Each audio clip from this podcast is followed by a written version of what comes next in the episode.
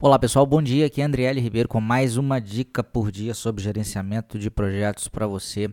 Hoje a gente vai falar uh, de mais um exemplo aí da aplicação de uma filosofia que o PMBOK tem e essa filosofia acaba sendo levada também para os exames PMP e CAPM, que é uma filosofia de prevenção, né? De você ser alguém que, que pensa lá na frente, que tenta já fazer as coisas certas, tenta não deixar acontecer as coisas erradas, ao invés de simplesmente tentar corrigir os problemas, tá?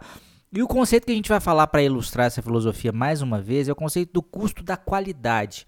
Né? Para você ter qualidade né, no produto ou nos produtos que você vai entregar né, no seu projeto, isso, isso tem custo, não tem jeito. Né? Agora existem diferentes tipos de custo que a gente tem que estar atento, né? A gente pode dividir principalmente entre duas categorias aí, que são os custos de conformidade e os custos da falta de conformidade, né? O que, que são os custos de conformidade? É o dinheiro que é gasto durante o projeto com o objetivo de evitar falhas. Agora, qual que é o custo da falta de conformidade? É o dinheiro gasto durante e após o projeto devido a falhas.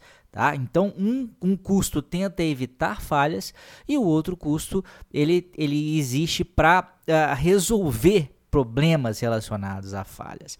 É, e, e, essa filosofia né, presente dentro do, do, do PMBOK, ela deixa muito claro para a gente que, de modo geral, é claro que a gente pode fazer investimentos ruins na, na, conformidade, mas de modo geral, em princípio, os custos de conformidade são muito mais baratos do que os custos da falta de conformidade. Vamos falar um pouco mais a respeito disso, né? Esses custos de conformidade, que são esses para tentar evitar problemas, eles se dividem em outros dois, que são os custos de prevenção né? E os custos de avaliação.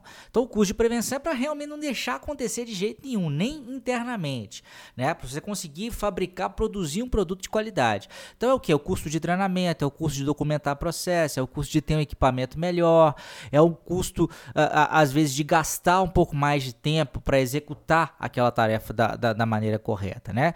Ainda dentro dos custos de conformidade, a gente tem os custos de avaliação, né? Que aí é, é, é uma forma de você inspecionar ainda internamente se aquilo tá ok, mas sem deixar o produto sair para fora, né? Então testes, né? Inspeções que você faz são exemplos aí de custo de avaliação.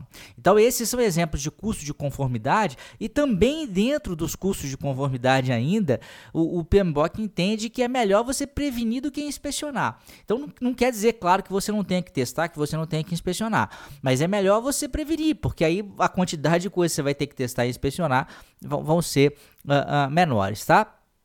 Agora, do outro lado, da, da ala que a gente chama de ala ruim, né? Que é o custo da falta de conformidade, também se divide em outras duas. A gente tem os custos das falhas internas e temos os custos das falhas externas. Então, o custo de falha interna é você ter, por exemplo, um retrabalho. Né? Você então produziu algo, vamos lá, escreveu um pedaço de código de software e testou, né? Então esse aqui a gente está no custo da conformidade ainda. Agora teve que refazer esse negócio internamente, já é o retrabalho, já é o custo de falha interna dentro do custo da falta de conformidade.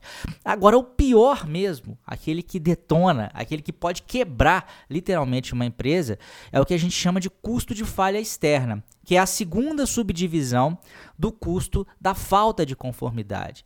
Né? Então é o que? É você ter a sua imagem jogada no lixo, por exemplo, você simplesmente parar de vender. Esse é um custo de falha externa. É, é claro que nem sempre é, a empresa quebra, mas ela pode ter prejuízos monstruosos. Você quer um exemplo? O Galaxy 7, né, que é um aparelho, um smartphone, aí, ele simplesmente foi proibido de viajar em aviões porque a coisa explodia. Simplesmente isso. Qual que foi o dano que isso causou né, para a Samsung? Ou então, algumas montadoras aí, quando tem recalls né, dos seus carros em função de coisas mais sérias, por exemplo, tinha um fornecedor chamado Takata, se não me engano, que ele saiu distribuindo airbag para um monte de montadora e esse airbag simplesmente matou algumas pessoas quando ele abriu. Ele tinha algum problema e, e algumas pessoas foram mortas, eles tiveram que fazer um recall enorme. Quer dizer, além de ter que ter o custo de fazer o recall, né? Então, uh, uh, uh, na mesma coisa, o, o, Samsung 7 lá, na verdade, eles, eles, simplesmente não funcionavam mais, mas vamos pensar no caso do recall. Tiveram que refazer isso tudo, né? trazer para dentro da empresa é, é, é, colocar novos airbags aí numa, numa série de, de automóveis, mas principalmente, né? Será que algumas pessoas não falaram assim, pô, mas essa montadora tem um airbag que explode? Né? 17 automóveis no país tal é, explodiram e morreu gente. Será que eu, eu, quero, né, comprar um novo produto? Então é muito importante a gente ter essa atenção, tá? É mais um exemplo dessa filosofia preventiva que tem dentro do PMBOK. Isso vem, não foi nem o PMBOK que criou, né? Porque essas teorias da área de qualidade elas são até mais, mais antigas. Mas lembre-se disso, tá? Os custos de conformidade eles tendem a ser mais baratos do que os custos da falta de conformidade. Os custos de conformidade se dividem em custos de prevenção e custos de avaliação e os custos da falta de conformidade se dividem em custos de falhas internas e custos de falhas externas. Isso é algo bem importante para você entender tanto na sua vida e na execução dos seus projetos do dia a dia e também se aparecer para você alguma questão relacionada a isso no exame PMP ou no exame CAPM. Essa é a minha dica de hoje. Até amanhã com mais uma dica por dia. Tchau, tchau.